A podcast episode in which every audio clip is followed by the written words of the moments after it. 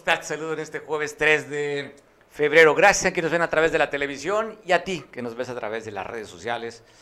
El cariño es compartido, ¿eh? no importa. Fíjese nada más cómo somos de generosos en el amor. Le damos nuestro cariño y nuestra amistad y agradecimiento a la gente que paga su mensualidad por ver la televisión, este noticiero.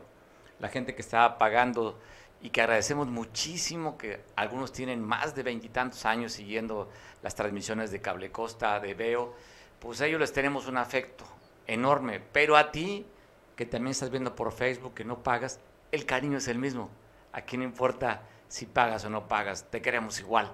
Oye, ya que ando muy generoso y cariñoso en este jueves, no sé por no sé es jueves, inmediatamente cerebro relaciona jueves, mezcal y carbohidratos. Pero con eso el carbohidrato y la temperatura ya me da mucho miedo. Y pues no me gustaría ponerme violento porque con quién me desquito. Pero sí me, sí me hace, sí, yo creo que sí me chingo un mezcalito al rato. Sí, se antoja. ¿A ti no? ¿No se te apetece un mezcal ahorita? No sé, ya me gusta solo, pero hay quien lo toma con naranja o le ponen con limón. Yo te quiero dar una receta que le aprendí de un amigo que le encanta el mezcal el tomate verde, el tomate de cáscara verde, ese lo haces en fileteado, así en rodajitas. Le pones un poquito de aceite de oliva, mira, estoy salivando, ¿eh?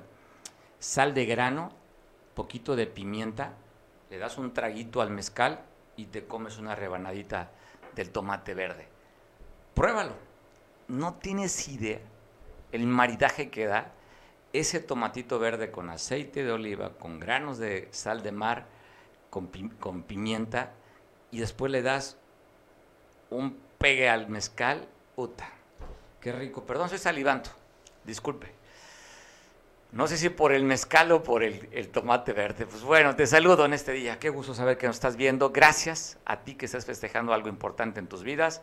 Te mandamos un, un abrazo fuerte y cálido de los más de 300 colaboradores que están atrás de cámara, que tú no ves, pero que hacen posible este chacoteo y este informativo. Pues bueno, debo decirte que había que reconocer a cuando las cosas las hacen bien. Eh, unos turistas canadienses que andaban aquí en la playa, en la playa Las Hamacas, extraviaron dos teléfonos celulares. En ese momento dijeron, pues, ¿a quién le pedimos ayuda si no la autoridad? Pues bueno, buscaron policías turísticos, reportaron la pérdida de sus dos teléfonos celulares y fueron a buscarlos en la arena. ¿Usted, ¿Usted ha perdido algo en la arena? Bueno, se fueron los policías y anduvieron en, dentro de la arena buscando el mar donde habían ellos referido que lo habían extraviado. Así es que de aquí nuestro reconocimiento a la policía turística, quien pudo apoyar a estos turistas y que se van lógicamente con un grato sabor de boca. El director de la policía turística, Samuel Andey Solís, fue el que dio este, este reporte de estos dos turistas que afortunadamente recuperaron el teléfono celular. ¿Qué es más valioso para tu vida? El teléfono celular. Si no, ¿cómo se ponen los varones cuando olvidan el teléfono?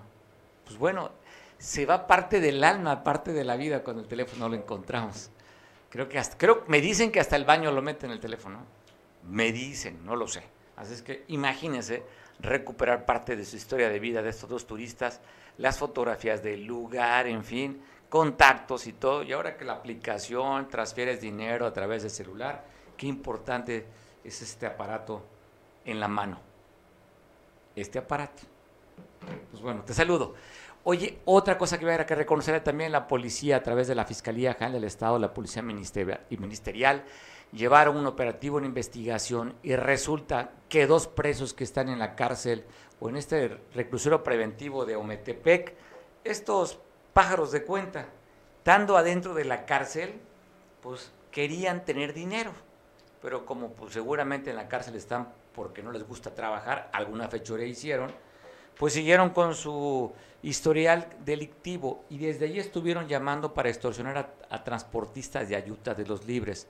Les pedían dinero, se hacían pasar por el grupo de la gente nueva y ya sabe las amenazas que seguramente tú alguna vez, como muchos hemos recibido, cuando quieren pues esas gentes simplemente dedicarse a la vagancia y fastidiar a los que sí trabajamos. Pues bueno, qué bien por los elementos de la Fiscalía de esta investigación que da, aunque tendrían que buscar también al director del, de este centro penitenciario. cómo es posible que puedan tener un teléfono celular los reclusos en un penal. A ver si no hay un tema de corrupción con los custodios o pues simplemente tienen privilegios que no deberían tener estas gentes que se dedican a dañar a la sociedad. Y hablando de daño a la sociedad, hoy fue un día de muchos bloqueos. Aquí en la costera la bloquearon. Y también hubo bloqueos en Chilpancingo. Pero empiezo por el bloqueo de la costera. Hasta hace 20, 30 minutos el reporte que teníamos que seguían bloqueando antes de llegar o pegado, bueno, más bien entre la Glorieta de la Diana y el centro comercial Galerías Diana, ahí frente a este conocido restaurante, un grupo de trabajadores de la salud del ISTE, no son muchos, ¿eh? Pero pues para fastidiar la vida no se requiere tanto. Si uno o un, una o uno fastidiamos la vida de los demás, pues aquí se juntaron algunos, entendemos el asunto, ¿eh? Entendemos de que pues no les dan las condiciones, el trabajo, pero ¿qué culpa tenemos los demás? Pues están reclamando que ellos trabajaron en el sector salud y que simplemente los dieron, hicieron un despido injustificado. En estos reclamos le piden al presidente de la República la reinstalación de sus fuentes de trabajo. Quieren seguir trabajando los médicos, entendemos, y de verdad nos, pues, nos em, empatizamos, pero lo que sí nos cuesta trabajo es que tomen ese tipo de medidas y que fastidien a mucha gente. Ojalá consigan el trabajo, pero que no lo consigan así, si no ya sabe la misma historia, bloquean y consiguen lo que quieren. Y para hablar de bloqueos también en la capital del estado, la capital de los bloqueos y las marchas en el país, hasta Chilpancingo, platillo con mi compañero Pablo Maldonado. Pablo, jueves de mezcal, jueves de pozole hoy, ¿cómo está la capital? ¿Qué tal Mario? Buenas tardes, efectivamente, hoy es día de echarse una casualita de mezcal y un caballito de pozole, pero por supuesto lo vamos a tener que hacer asoleados porque las manifestaciones del día de hoy volvieron a hacerse presente en las calles, principales calles de Chilpancingo. Y es que básicamente quienes están manifestándose es el sector educativo, los maestros, los que quieren plazas para directores, prácticamente el, el, el sector magisterial es el que está poniendo de cabeza a la capital guerrerense y es que, como ya sabemos, primero los eh, trabajadores del Instituto Estatal para la Educación de Adolescentes y Adultos del Estado de Guerrero, pues realizan, realizaron bloqueos en las avenidas del primer cuadro de la ciudad, desquiciando el tráfico de la capital guerrerense. Ellos ya tienen 24 días que mantienen un plantón a las afueras de las instalaciones del IEJAC y que hasta este momento no les han resuelto las demandas que tienen. ¿Y cuáles son? Pues por supuesto, contrataciones, nombramientos, clasificaciones, y todo tiene que ver precisamente pues con lo que ya comentamos la vez pasada, Mario, con lo que no hay, que es dinero, y es lo que están solicitando. Además, también los que también mantienen un plantón en eh, a las afueras del Palacio de Gobierno, que son maestros con función de directores, están pidiendo el reconocimiento de la Secretaría de Educación Guerrero de eh, sus funciones como director y obviamente al pedir el reconocimiento, pues el salario también de un director, pues si tienen las responsabilidades de director, pues también deberían tener el salario. Y además, hoy también maestros de las UPN, de las CAMPS, también salieron a marchar por las principales avenidas hasta llegar a la Rufo Figueroa, Avenida Rufo Figueroa al sur de la capital guerrerense.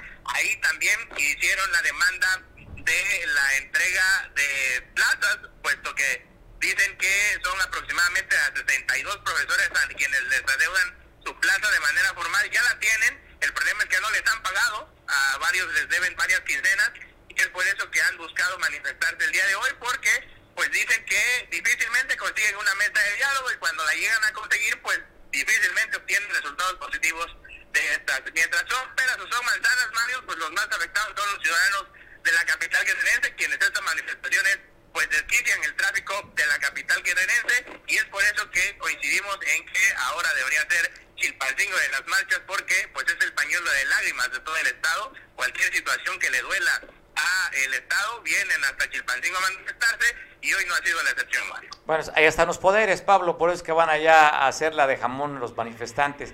Oye, ¿cómo se vive un día a día? ¿Qué dicen los habitantes de Chilpancingo? Digo, a lo mejor nos ha tocado quienes de manera por de trabajo o de, o de paso, nos vemos ahí detenidos por las manifestaciones, pero ustedes que viven el día al día, ¿cómo pueden programar sus actividades, Pablo? ¿Cómo es que le hacen? ¿Cómo se avisan? ¿Cómo se anuncian? ¿Qué hacen?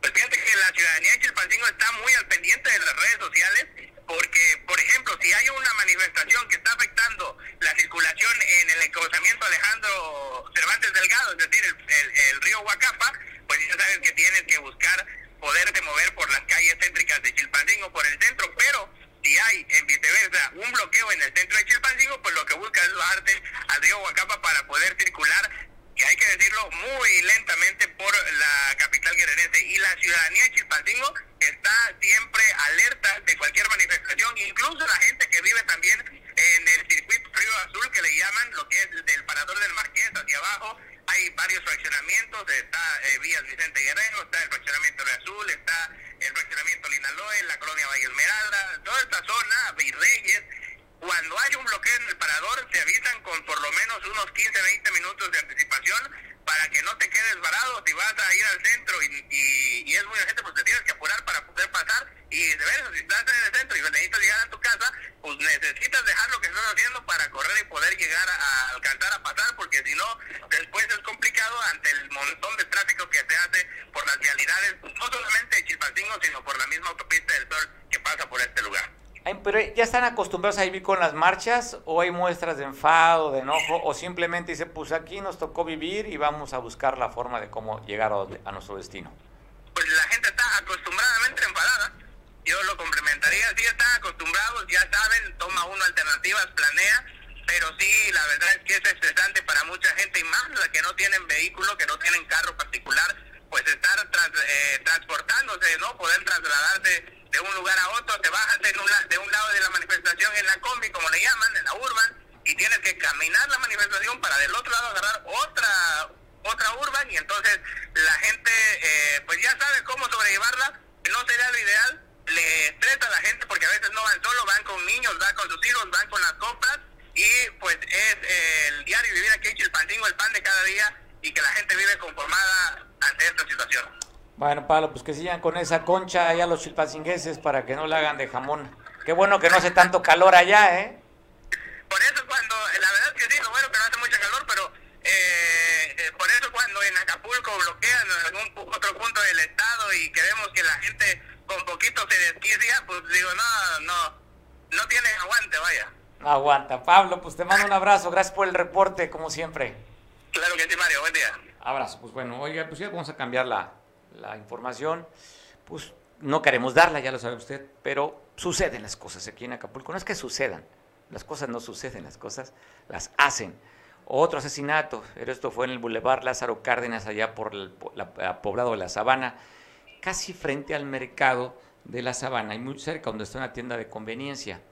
Ahí asesinaron a una persona, sus familiares lo que hicieron nada más en un diablito, agarraron el cuerpo de, de este, este sujeto masculino. mire usted ahí lo tiene, cómo quedó el cuerpo, y lo metieron. Así es que una víctima más de la violencia en el puerto. También donde reportaron que ayer por la noche asesinaron a una persona en la parte media baja, en la parte baja de la Sierra de Guerrero, allá en Atoyac, en la vainilla.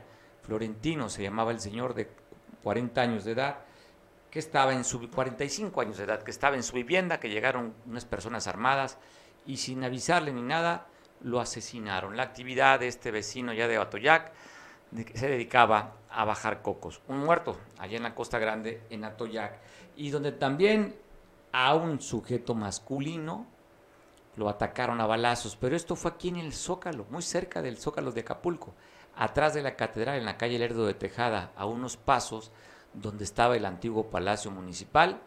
Ahí atacaron a esta persona que está viendo usted en pantalla. No se reporta el estado de salud, pero recibió impactos de bala. Esto fue por la mañana, las imágenes que usted está viendo aquí en Acapulco. Y en Buenavista de Cuellar, hacia la región norte del estado de Guerrero, vea la imagen de este, este varón que empezó a lo hicieron lucir sus miserias.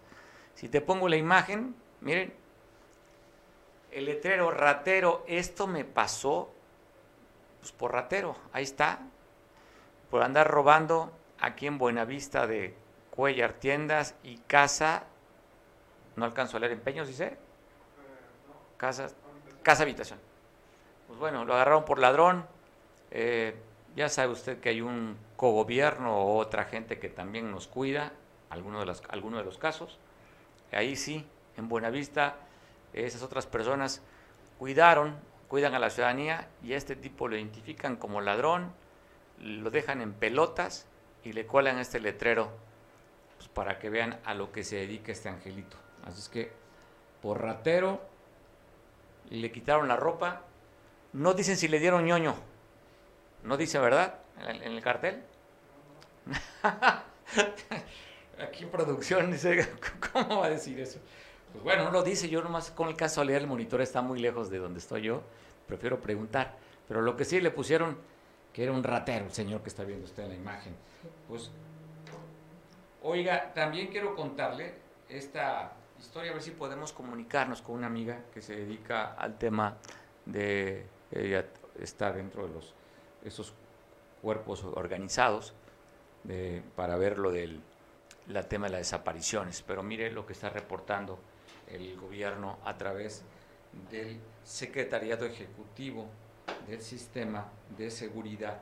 La imagen que usted está viendo, y te la voy a ir descifrando porque sí es interesante ir desglosando esta información. ¿Cómo está Guerrero? ¿Cómo reporta el Secretariado de Seguridad respecto al tema de cómo estamos? Mire, Guerrero ocupa el octavo lugar a nivel nacional de feminicidios. Otra, otro dato también, de acuerdo a este mismo reporte, Guerrero ocupa la cifra tercer lugar de violencia familiar. Ojo. Y ocupamos el primer lugar de trata de mujeres. A esos lugares tenemos, de acuerdo a esta información que reporta el Secretario de Seguridad Pública, para entender un poquito más el caso, pues buscamos a la gente que conoce, que convive, que está cerca de esas organizaciones, las ONGs y asociaciones para buscar a desaparecidos y que tienen que ver justamente con este, eh, se van comunicando las organizaciones, asociaciones civiles respecto al tema de la violencia. Agradezco mucho a una buena amiga y también luchadora y también sufriendo en carne propia el tema de la violencia. Julia, de estas cifras, Julia Alonso, que estamos dando a conocer de acuerdo a lo que dice el Secretario de Seguridad, sobre que Guerrero ocupa el octavo lugar en feminicidios, tercer lugar violencia intrafamiliar y primer lugar de trata de mujeres también de niñas. Sí, buenas tardes, este Mario y a toda tu audiencia. Pues sí, con suma tristeza veo lo que está sucediendo en nuestro estado. Y pues yo, que pertenezco al Frente contra la Violencia de Género, te digo que se ha ido incrementando. En el 2021 había o reportaron 100 feminicidios en el, en el año, ¿no? Y de ahí se ha ido disparando. Eh, eh, con la pandemia se disparó aún más porque las personas están pues están encerradas, sobre todo las mujeres, este, hay, hay mucha violencia para, para con ellas, ¿no? Eh, para las niñas en Guerrero es algo tremendo, es una crueldad lo que está sucediendo, los niños, eh, los el pretexto de, de los usos y costumbres. Y sabemos que México es un país machista y eso es difícil de erradicar. ¿Por qué?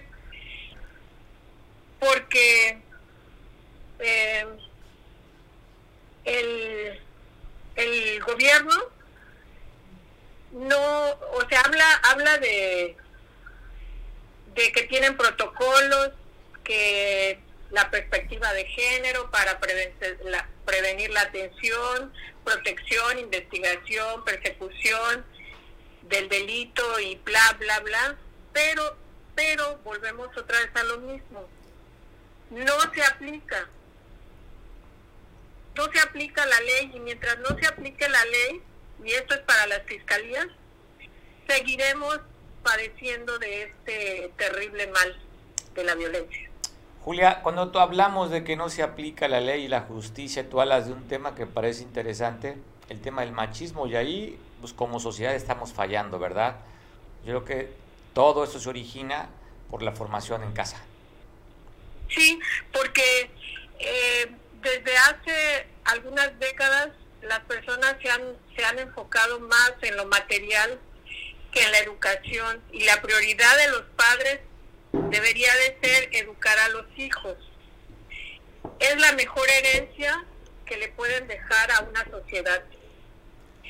Y yo lo veo continuamente porque eh, es como un círculo vicioso. Si tú no educas a tus hijos para respetar a las niñas, si el papá viola a su hija, si el padrastro viola a su hija y no hay un castigo ejemplar, obviamente eso genera genera una impunidad. Lo he, lo he visto en la, en, la, en, los, en las fiscalías, en los MPs, donde llega una señora llorando porque su esposo la, la golpeó horriblemente, sus dos niñas llorando junto con ella y el MP y el marido ahí a un lado y el MP diciendo, señora, es su esposo, ya, ya este, arreglen ustedes sus cosas, como si la señora, como más bien como si el hombre tuviera un título de propiedad para hacer lo que quisiera de una mujer y se les olvida que una persona no tiene dueño.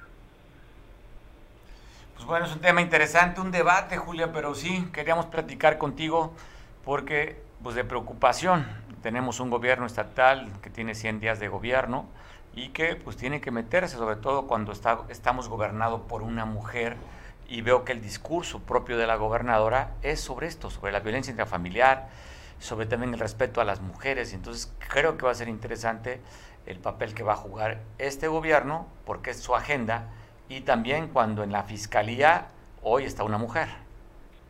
Sí, pero no basta solo que, que por ser mujer, sabemos que tenemos una alcaldesa mujer, sabemos que, que tenemos una gobernadora mujer, que la fiscal es una mujer, pero pero volvemos otra vez a lo mismo. Necesitamos que haya una ley que cumpla, o más bien que los servidores este, cumplan con sus obligaciones. Porque omitir en los hechos, que más bien porque cuando hay una omisión o, haces como que no, no existe o no aplicas la ley, lo que sucede es que las personas siguen violentando. y lo vemos a diario. A diario, el tema de la impunidad altísimo en el país, Julia. Pues gracias por la oportunidad de platicar contigo, Julia. Te mando un abrazo. Gracias, que estén muy bien. Gracias, Julia Alonso. Ya escuchó usted también está, ella participa en un tema del género femenino en cuestión de violencia.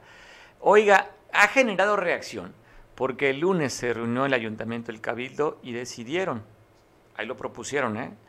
Que aquella persona que arroje basura en las calles va a haber multas de más de 9 mil hasta más de 48 mil pesos.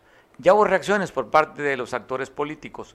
Uno de ellos, el presidente del Comité Ejecutivo Municipal del PRD, Bulmaro Cabrera, al cual agradezco mucho que pueda conversar con él, para saber su punto de vista. Bulmaro, ¿cómo estás respecto a esta amenaza cuando llevamos desde finales de septiembre que estamos con un tema que no se ha resuelto?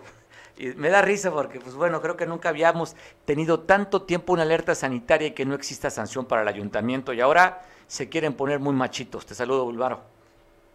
Muchas gracias Mario, como siempre es un gusto poder saludarte. Gracias por la oportunidad de poder dirigirnos al pueblo de Acapulco y de darnos cobertura y espacio en tu este, noticiero. Muchas gracias.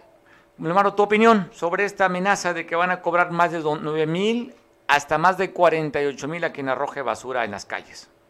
Bueno, yo estoy muy de acuerdo contigo, Mario, en el sentido de que ya tenemos un buen rato que existe la alerta sanitaria aquí en Acapulco la administración anterior pues dejó ese problema eh, al final de su administración y después de que asume el actual, pues hasta el momento de manera oficial, Mario, y al público que nos está escuchando y viendo, pues no existe de manera oficial todavía eh, que, se haya levantado la alerta sanitaria en Acapulco. Por ello, eh, pues yo señalo que es incongruente que el Cabildo de Acapulco pretenda eh, sancionar o penalizar a los ciudadanos que tiren basura en las calles.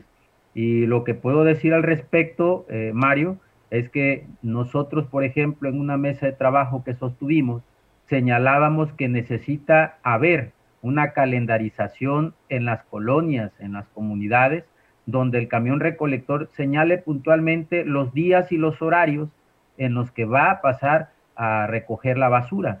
Sin embargo, esto hasta el momento no existe, tampoco existe aún el control de la basura, puesto que todavía seguimos viendo puntos negros en Acapulco y pues basura en las calles, porque la ciudadanía, pues imagínate tener una semana en el interior de tu hogar, la basura, imaginarás los olores, imaginarás lo que produce también la, el material orgánico, este, eh, todo lo que ahí se produce. Entonces, pues no se puede tener la basura en el interior de un domicilio por mucho tiempo. Entonces, no hay un orden eh, y por ello, pues la gente se ve obligada a sacar su basura.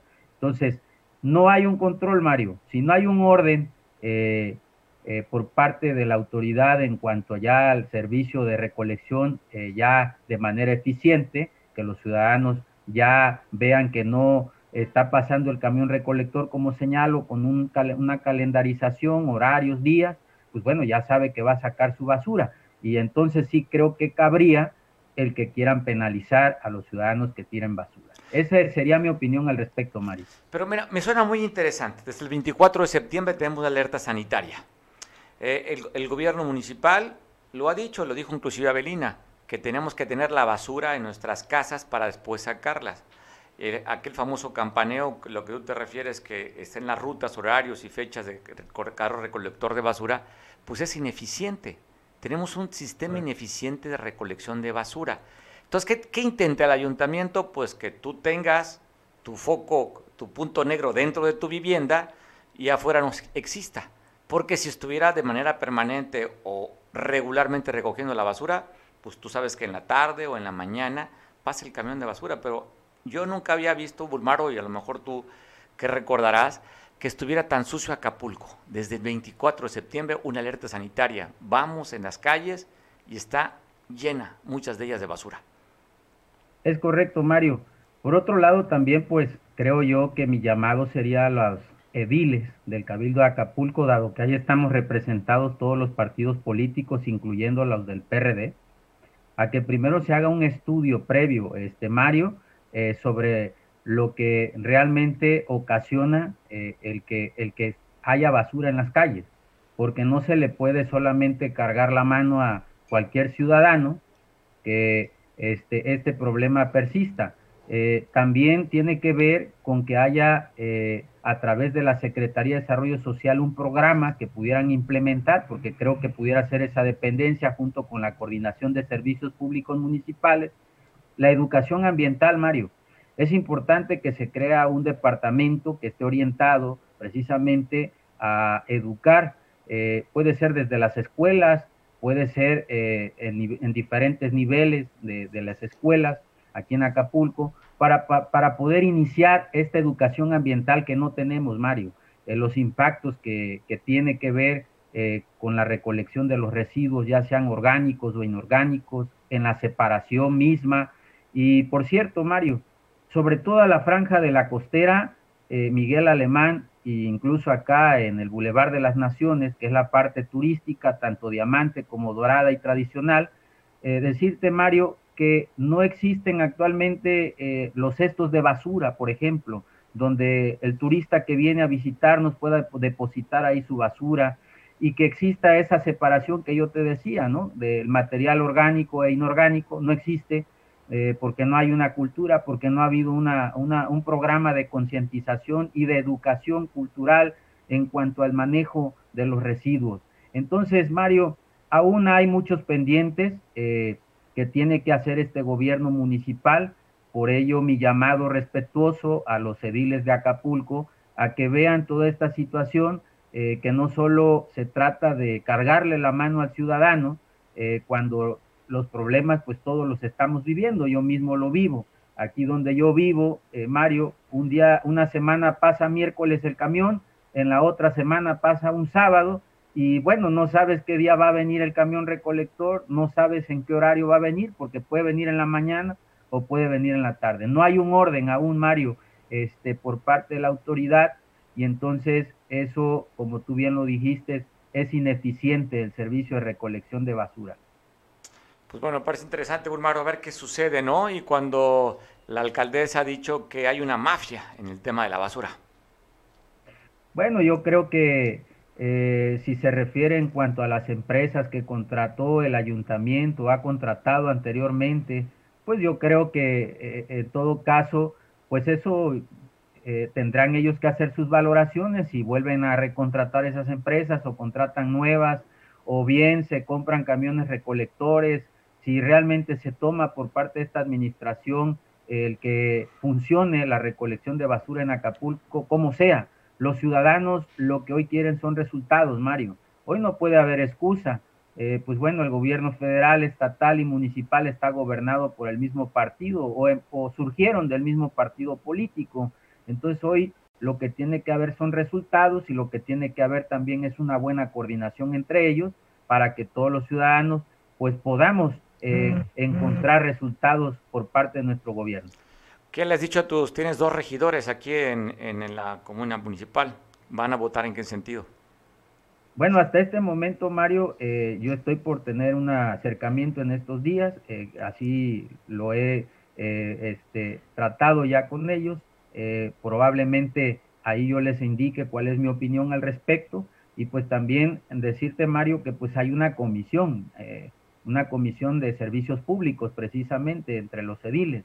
Eh, yo eh, estoy revisando el punto con las regidoras, pues para ver en qué sentido se va a votar, porque yo he dado mi opinión que no se puede cargar la mano al ciudadano, este Mario, cuando aún no existe ni la eficiencia ni tampoco eh, el orden que se necesita para poder tener el control de la basura en Acapulco. Está circulando en una encuesta de los alcaldes, cómo están calificados en Guerrero, y ponen a Avelina como la mejor calificada, con más de un 43, creo, por ciento de calificación de aprobatoria. ¿Compartes tú con esto esta medición? Eh, demoscopía lo hace a través de redes sociales. Eh, ¿Compartes este resultado? Bueno, Mario, yo creo que eh, hay varios pendientes. Creo que la presidenta ha hecho un gran esfuerzo en muchos temas, pero todavía hay muchos pendientes. Eh, yo espero que no se cometa el error de aprobar lo que están en este momento ventilando en el cabildo, porque creo que sería algo reprobatorio por parte de los ciudadanos, Mario. Eh, yo insisto, yo pues también igual vivo en una colonia popular, e igual vivo lo mismo que muchas personas, lo decía hace un momento, eh, cómo está aquí el servicio de recolección, y aseguro que no soy el único, son muchos ciudadanos, y de ahí probablemente venga la calificación eh, Mario, yo no me atrevería a darle un calificativo, me lo preguntaron en medios acerca de los 100 días de gobierno, yo señalé que le daba un 8, era algo regular, eh, porque sí ha habido avances, hay que reconocerlo. un, 8 no es regular, Bulmaro, un regular es un 6, un 6, tú le pones un 8, creo que eres generoso. No, ya es reprobatorio. No, no, un 8 no es regular, y está hablando de una buena calificación. Es regular. Para ti es regular, entonces pues te fuiste alto, había que ponerle un 6, 6.5, regular. Bueno, ok.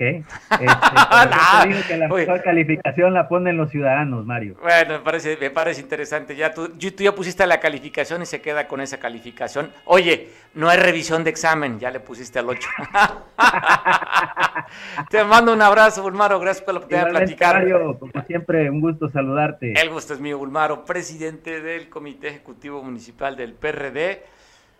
Muy interesante interesante, vamos a hacer qué, sucede con la basura. No se ha resuelto el tema, eh, siguen todavía. Yo no recuerdo, eh, perdón que insista, no recuerdo un Acapulco tan sucio, no recuerdo que tuviera desde el 24 de septiembre alerta sanitaria.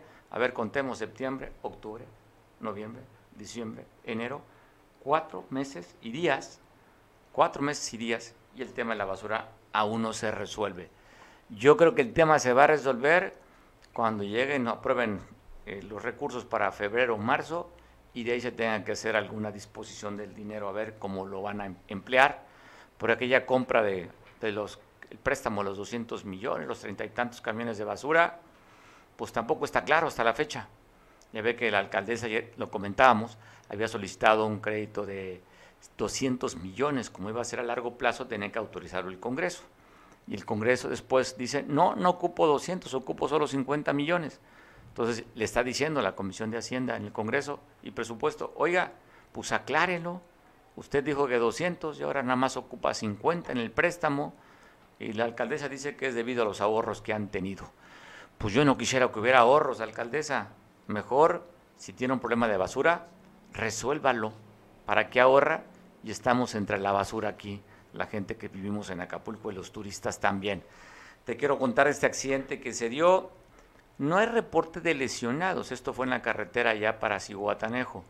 Dadas las condiciones de la carretera, un March que se está viendo, perdón, este Nissan Tida, un Tida, frenó por evitar los baches y una camioneta que se está viendo allí al conductor que no le dé el sol, reportando, imagino, al seguro, o hablándole a su vieja, oye, no voy a llegar a comer, o dile al Sancho que tiene más tiempo, no llego a casa tan pronto. Pues bueno, no frenó y le dio en la parte trasera a este Tida que estamos viendo ahí. Otro accidente también se dio, pero esto fue en la otra parte de la costa, en la costa chica, en Ometepec, en la carretera que comunica con Igualapa. Este conductor de 30 años de edad, originario de Ometepec, quien vive en la colonia del PRI, quien conducía, el nombre de Eduardo García, conducía esta unidad de, de un carro de, que, reparte, o más bien una compañía que reparte productos lácteos, los de la laguna, y si le digo el nombre usted va a saber, La Laguna, desde allá, pues bueno, este, perdió el control, se fue a un barranco, sufrió algunas lesiones, ah, reportan el estado, de, el estado de salud estable, no hablan de gravedad, pero perdió el, el control y se fue a un barranco. Así es que las imágenes de estos dos accidentes que se dieron. Y da a conocer el INEGI y también dan a conocer la Coparmex del crecimiento de los establecimientos comerciales en el Estado. Mire este dato. Hablan que creció un 70% la, el comercio informal. Y pone como referencia y también eh, qué está diciendo el, el, órgano de México para sacar los datos. Chilpancingo, 200 establecimientos comerciales de manera formal se fueron a la informalidad no tienen dinero para pagar la renta, no hay apoyo para la empresa o el comercio y decidieron mejor salir a la calle para vender sus productos.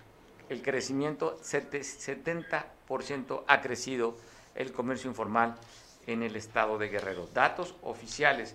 Y un dato que parece interesante que voy a compartir y ahorita va, nos va a explicar de mejor manera nuestro compañero Manuel Nava, que la tengo en línea telefónica, dejarla a conocer también la Secretaría de Hacienda sobre las remesas en el, en el país.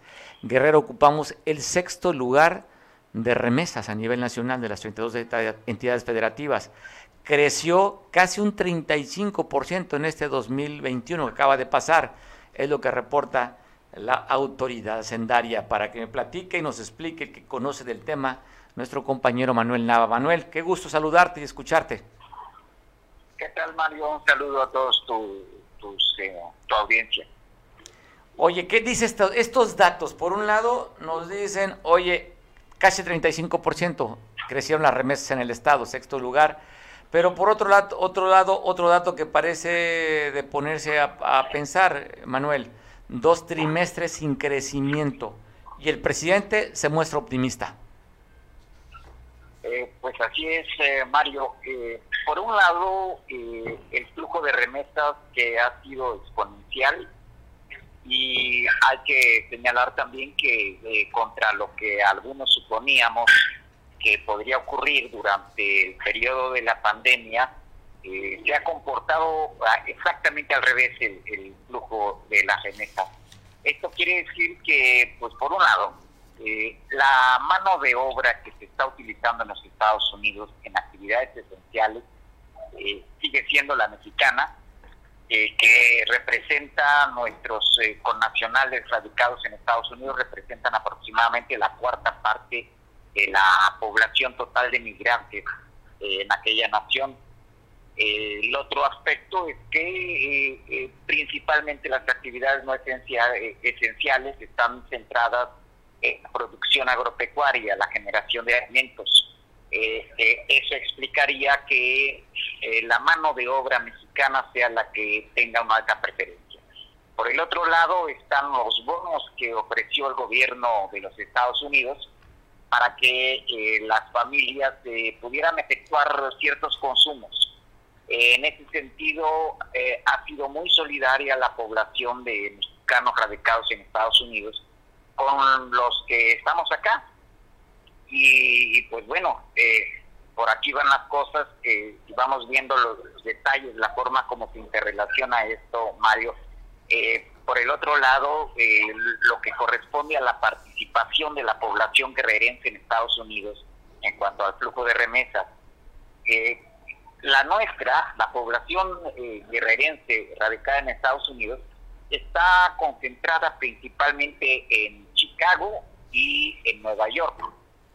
Eh, particularmente la región de la montaña es la que tiene eh, más personas en Nueva York. recordarás que por ahí de la primera década del 2000, nosotros decíamos que la segunda ciudad más poblada de Guerrero es Chicago, Illinois.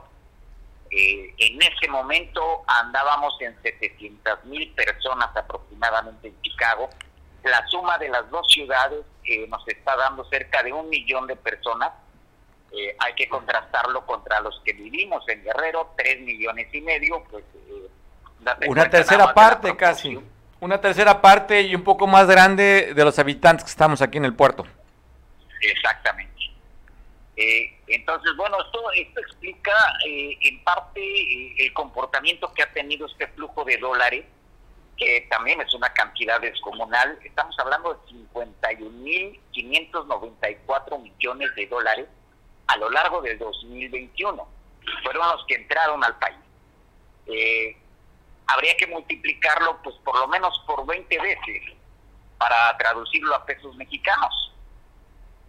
¿Cómo repercute esto? Pues bueno, eh, principalmente es un recurso que viene, por un lado, para el consumo, es, eso es en un 80%, y por el otro es eh, lo que se aplica eh, en la mejora de las condiciones de vida. ambos, ambos segmentos son los que repercuten en el Producto Interno Bruto y aquí es donde, eh, perdóname el gol, pero aquí está el lado flaco. Quiere decir que entonces el motor del Producto Interno Bruto Nacional, a pesar de, las perspectivas que se tienen, eh, pues continúa siendo las remesas y las remesas se están posicionando como eh, un alto competidor con los ingresos petroleros que es eh, el rubro más importante de ingreso de divisas que se tiene. Después de la, está la actividad comercial, no un intercambio de mercancía. Eh, y luego, pues junto a esto, ¿por qué eh, nuestra economía está mandando estas señales muy preocupantes, que es la de el estancamiento? uno, que la inversión privada, eh, pues eh, simplemente eh, ha quedado en el terreno pues del anuncio de que se van a aplicar recursos, pero finalmente no, no está ocurriendo o no en la proporción en que nos dicen que, va a ocurrir. Y esto tiene otra explicación, pues también un comportamiento pues contradictorio por parte de las autoridades de gobierno, en donde la vigencia del Estado de Derecho inhibe la eh, iniciativa para invertir. El otro es que la inversión pública se está canalizando más a programas sociales que a la inversión de infraestructura, que es la que finalmente eh, dinamizaría el Producto Interno Bruto. Eh, entonces, esto es lo que explica pues ambas situaciones, ¿no? Eh, la perspectiva, por un lado, halagadora, es que las remesas van a seguir creciendo en la medida en que también la pandemia eh, siga teniendo este tipo de comportamiento y, no lleguemos a otros extremos. El lado lamentable es que eh, pues estamos dependiendo de que la dinámica del crecimiento económico de México está en factores externos y no en factores internos. Eso nos puede conducir a un colapso, y toco madera, espero que no, que no se dé, pero un colapso en donde mm, las condiciones económicas, eh, como es el, el mercado laboral precario, se traduzcan finalmente en pobreza extrema, Mario. Oye, grandes rasgos ese sería el panorama. Coneval está hablando sobre una cifra de, nuevamente, en este año, más pobres en el país. Tres millones, más o menos la cifra que está dando a conocer. Es decir, que los programas que ha implementado el gobierno mexicano a los tres años no ha servido en nada. Al contrario, hay más pobres a pesar del discurso. En efecto. ¿Y cuál es la razón de que no eh, estén funcionando los programas sociales? De que, eh, por un lado, no se han limpiado los esquemas administrativos de, los de, estos programas. Sigue habiendo corrupción. Por el otro, eh, sigue siendo una transferencia de recursos y no una aplicación de recursos que integre a los mexicanos a la actividad económico productiva.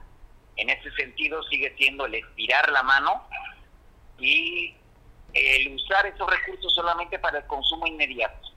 Entonces, eso explica eh, el que tengamos este tipo de situación. En tanto no cambie el criterio de los programas sociales, que sea integración económica y no solamente eh, recursos para la sobrevivencia, eh, vamos a seguir con ese tipo de problemas, María. Oye, el crecimiento se había pronosticado, el presidente habla de un 5% de crecimiento y están bajando los especialistas, están bajando de lo que se traía, que era mucho menos, el 2.8 y le han bajado todavía, la expectativa va a la baja. Ah, así es, y todavía, bueno, hay que considerarse eh, algunos datos que esté tomando eh, el presidente López Obrador y, y, que llega a la conclusión de 5 puntos porcentuales de crecimiento. Nada más tomemos en cuenta que venimos de una caída de menos 8%. Y el primer año también de casi menos 1, ¿no? Así es, entonces, este, pues bueno, nada más coincidimos las cifras y eh, pues estaríamos hablando otra vez de números negativos, eh, considerando 8% de caída contra 5% de crecimiento, pues nos quedan eh, menos 3 puntos porcentuales. Es decir, todavía necesitamos crecer 3% más para alcanzar el equilibrio. Pues creo que está complicado, ¿no? Un oye, un tema, la, un tema también, el incremento que pues, estamos a más de 20 años, no se tenía este incremento de los productos. Y la otra, pues la cantidad de mexicanos que van a nacer en 6 años, y si le sumamos estas cifras, creo que se va a complicar. Oye, ¿ves en un futuro que nos vaya a impactar, tú que también andas viendo todo el planeta con esto, la geopolítica? Estas, esta tensión que existe allá en Ucrania con Rusia y pues lógicamente el apoyo del gobierno de Estados Unidos para apoyar a Ucrania, que se quiere que se vaya a la OTAN. Ya Rusia mandó más de 100 mil efectivos militares a las fronteras con Ucrania. Estados Unidos mandó cerca de 200 millones en armamento para Ucrania. ¿Crees que sigan tensando más las relaciones y no se logren apaciguar? ¿O simplemente nada más es este puro bluff que hay allá? Pues, pues mira, de, acuerdo a, los datos que, he podido recabar, eh, la verdad te diría que, esta es una situación muy seria, como la de la crisis de los misiles de 1962. Eh, es bastante serio y las repercusiones económicas también. Eh, por un lado, hay que ver cómo esto puede impactar al mercado energético, eh, de ahí que en parte sea explicable que, López Obrador hable de controlar el litio. Bueno, sí, es el energético del futuro, pero con sus aristas. Eh, el otro es que, por un lado, va a beneficiar el incremento del precio de los hidrocarburos por, el ingreso de divisas, pero eh, dependemos también de fundamentalmente las gasolinas, por ejemplo, para no, no ir más lejos, y pues eh, en la medida en que eso se incrementa, pues también nos incrementa la presión inflacionaria. Y junto a eso, pues tenemos empresas mexicanas que están eh, asentadas en Ucrania, eh, entre ellas Bimbo, por ejemplo, que pues también resultarían afectadas. Entonces, eh, eh, es más o menos eso como se viene tejiendo el impacto geopolítico de la tensión Rusia-Ucrania. Estamos hablando también de que atrás de, esta, este posible conflicto bélico eh, está el control del gas y en este momento quien tiene el control de este recurso energético para la zona europea es Rusia. Rusia. Sí, les cierra la llave y simplemente van a brincar. Imagínate en época de invierno que les cierren los suministros de gas. No, pues colapsa Europa. Así es. Pues bueno, interesante, Manuel. Mucho que platicar en la geopolítica, las repercusiones y afectaciones que pueda haber. Si es, esperemos que no crezca en la tensión militar, porque le va a pegar a la volatilidad de las monedas en los países emergentes como México. Podremos ver un tema de devaluación en todo caso que ojalá no se dé, Manuel, y el incremento, como tú bien dices, de los combustibles. Perfecto. Pues te mando un abrazo, Manuel, como siempre. Gracias por, por oye, gracias por participar. abrazo. No, pues al contrario, gracias por invitarme. Abrazo fuerte, Manuel, que te sigas asoleando en la costera con este bloqueo que hay. Gracias y saludos a toda su audiencia. Abrazo, pues bueno, Manuel, especialista en temas económicos, agradecemos mucho como siempre por platicar con él, si nos llena de, luz y de conocimiento poder conversar con Manuel, al cual le tenemos afecto y una estimación a Manuel. Oiga, en San Marcos, hablando de economía, ahí capacitaron más de 46 personas que fueron, les dieron cursos, el tema, cómo tratar al turismo, cómo mejorar la calidad para que se vean beneficiados los propietarios de establecimientos comerciales y prestadores de servicios.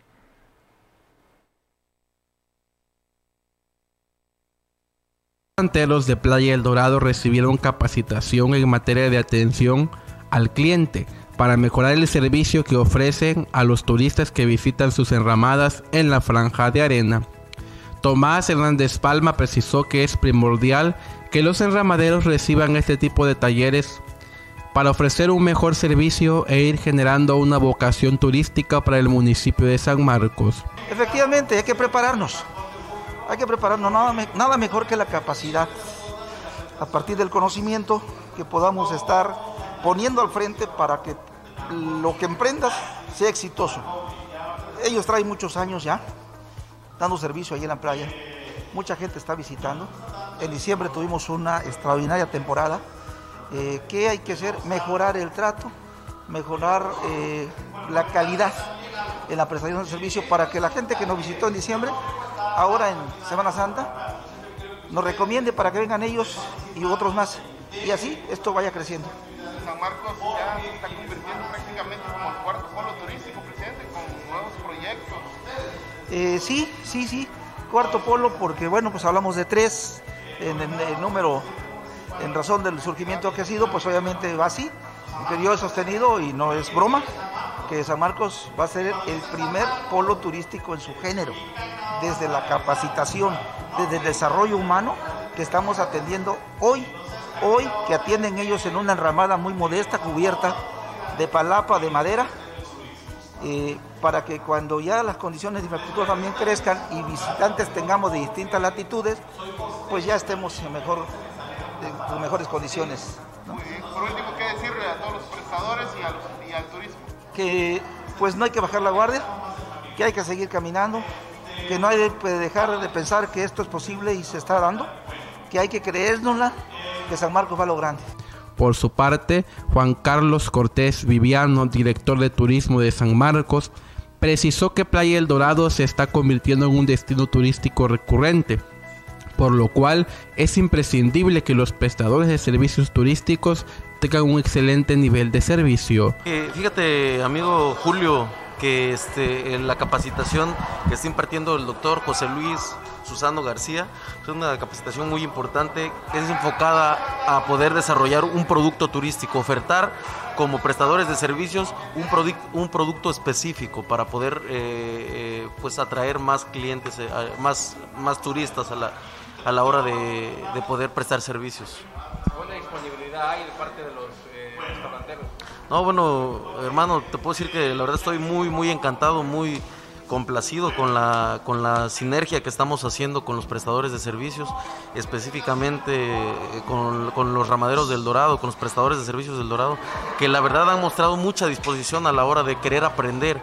Lo que ellos quieren y que me han externado es precisamente perfeccionar la calidad en el servicio. Siempre hay algo que aprender y ellos lo han entendido muy bien.